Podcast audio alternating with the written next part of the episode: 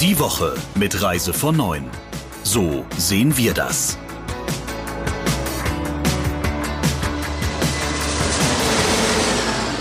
Herzlich willkommen zum Reise von 9 Podcast. Und äh, diese Woche spreche ich mit zwei Teammitgliedern. Einmal mit Britta Linke, der Geschäftsführerin, und mit dem Chefredakteur Christian Schmicke. Schön, dass ihr dabei seid. Hallo. Hallo. Christian, fangen wir mit dir an. Was ist denn gerade für dich ein Thema, das dich beschäftigt, das dich umtreibt?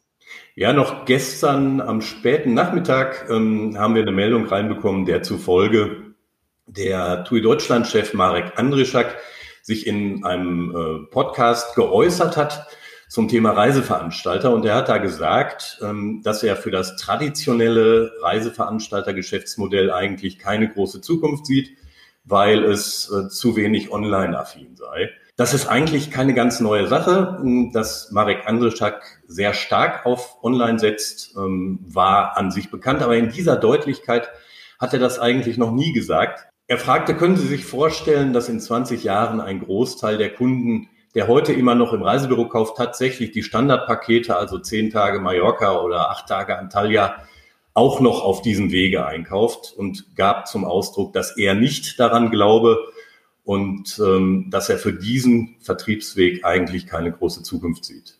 Harter Tobak. Britta, apropos harter Tobak, was ist denn für dich ein Thema, wo du sagst, das ist äh, nach dieser Woche immer noch auf äh, Platz eins für dich? Mhm. Also diese Woche hat das Thema ähm, Privilegien für Geimpfte äh, ziemlich an Fahrt aufgenommen. Das sieht man daran, dass äh, einzelne Reedereien angekündigt haben, äh, nur noch geimpfte Passagiere im Sommer an Bord zu lassen. Also da wäre die britische Reederei Saga Cruises zu nennen, aber auch die Flusskreuzfahrtanbieter von, von den USA, die American Queen Steamboat Company oder Victory Cruises. Ähm, ja, also das war so eine Geschichte aber auch die Länder sind vorgeprescht. Äh, Dänemark hat zum Beispiel ein, geht mit einem digitalen Impfpass voran. Die Seychellen, Island und Moldau planen keine Quarantäne mehr für Geimpfte. Auch Polen plant sowas. Dann kam Eventim um die Ecke. Das ist eine große Veranstaltungsagentur und die möchte Events nur noch mit Geimpften durchführen. Dagegen gab es dann den Ethikrat, der sich eigentlich gegen die Privilegien bei Geimpften ausgesprochen hat, aber im gleichen Atemzug natürlich genannt hat, ja, private Anbieter von Veranstaltungen könnten das aber selbst entscheiden.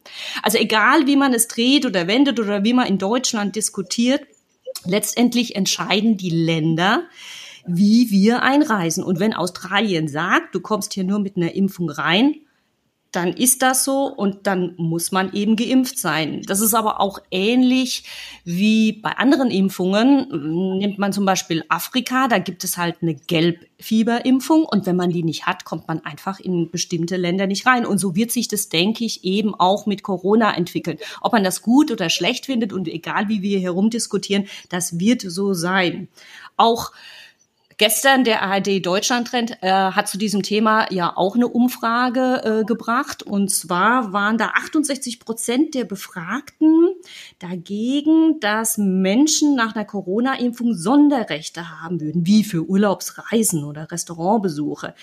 Ähm, das glaube ich aber persönlich, ähm, zwar ist es Stand jetzt, aber ob das in drei Monaten noch genauso aussieht, wenn die Impfquote angestiegen ist, da mache ich wirklich ein ganz, ganz großes Fragezeichen. Also ich sehe das zumindest so. Ich weiß nicht, Christian, siehst du das auch so? Bei Auslandsreisen sehe ich das ganz genauso, Britta.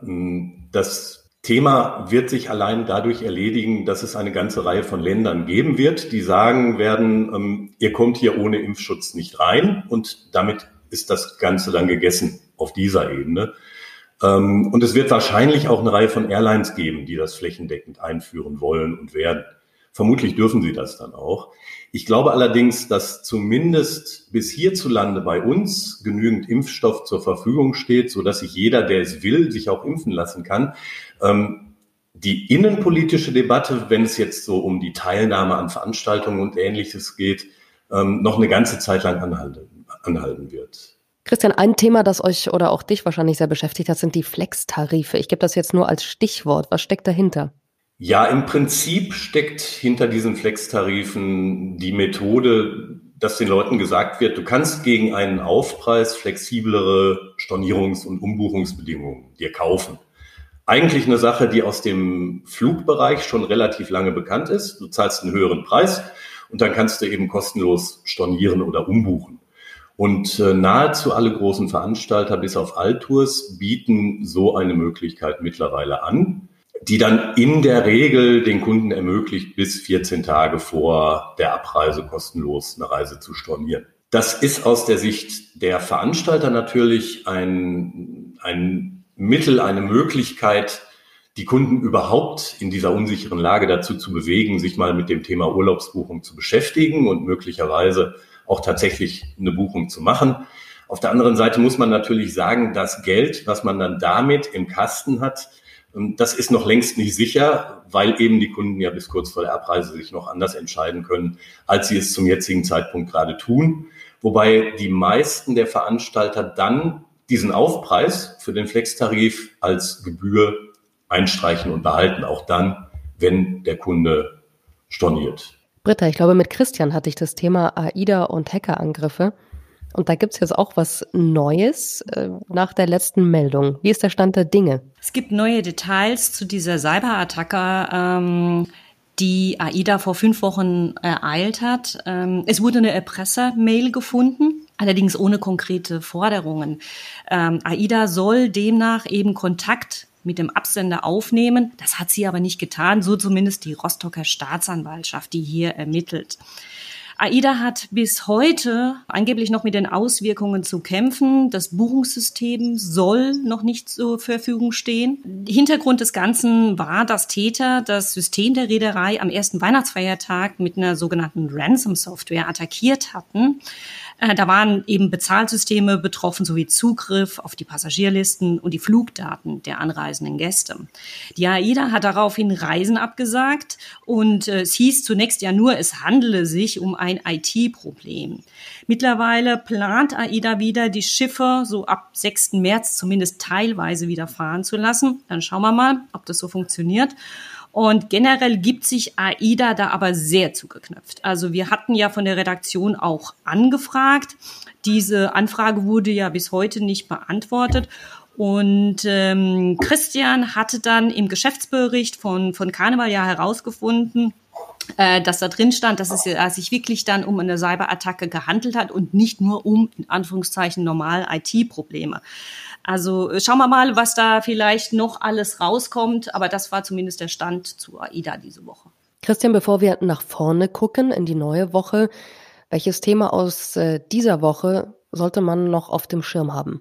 Es ist ein Thema, was eigentlich ein bisschen weit weg wirkt, ähm, weil es sich im Kern in China abgespielt hat. Ähm, das ist die Pleite der HNA Group. Das ist ein Unternehmen, was so in der Touristik eigentlich ähm, meistens unter dem internationalen Radar geflogen ist. Allerdings hat sich dieses Unternehmen so in den Jahren 2016, 2017 ziemlich krakenartig und weltweit ausgebreitet und ähm, Unternehmenszukäufe getätigt, vor allen Dingen im Airline-Bereich, sich aber unter anderem auch am Flughafen Hahn beteiligt mit 82,5 Prozent. Und dieser Einkaufstour hat, wie auch bei anderen chinesischen Unternehmen übrigens, Beispiel Fosun, der ehemalige Thomas Cook Gesellschafter, diese Einkaufstour hat dann irgendwann vor zwei Jahren etwa der chinesische Staat mal ein Ende bereitet, weil offensichtlich die Politik Sorge hatte, ähm, dass das Ganze zu teuer werden könnte. Denn eine wirklich Strategie hat man hinter diesen Zukäufen in vielen Fällen nicht erkennen können. Es sei denn, man würde Wachstum um des reinen Wachstums willen verfolgen wollen. Und jetzt sind wir in der Situation, wo es sogar heißt, da seien Gelder veruntreut worden, da seien die Bedingungen für Kredite nicht in Ordnung gewesen und ähnliches. Und ähm, es sieht ganz so aus, als werde dieser Krake jetzt langsam aber sicher zerschlagen und auseinandergenommen.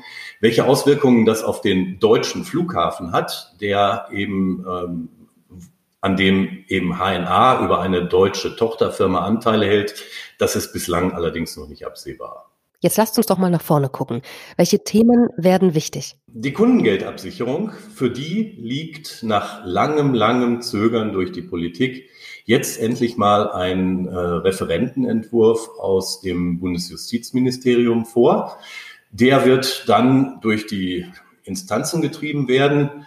Ähm, die touristischen Verbände hatten in den letzten Tagen Gelegenheit, allerdings nur zwei Tage Zeit, sich ähm, diesen Entwurf mal genau anzusehen und ihn unter die Lupe zu nehmen. Und da wird es in den nächsten Tagen und Wochen sicher noch intensive Diskussionen darum geben, ob und mit welchen Mitteln der geplante Reisesicherungsfonds, der da eingeführt werden soll, dann tatsächlich zustande kommt. Britta, was ist ein Thema, das für dich nächste Woche wichtig sein wird? Also ganz konkret wird es werden es immer die Destination sein, weil ja jeden, jeden Tag kommen einfach neue Meldungen rein, die dieses Land macht diese Beschränkungen, dieses Land äh, lässt das und das wieder zu.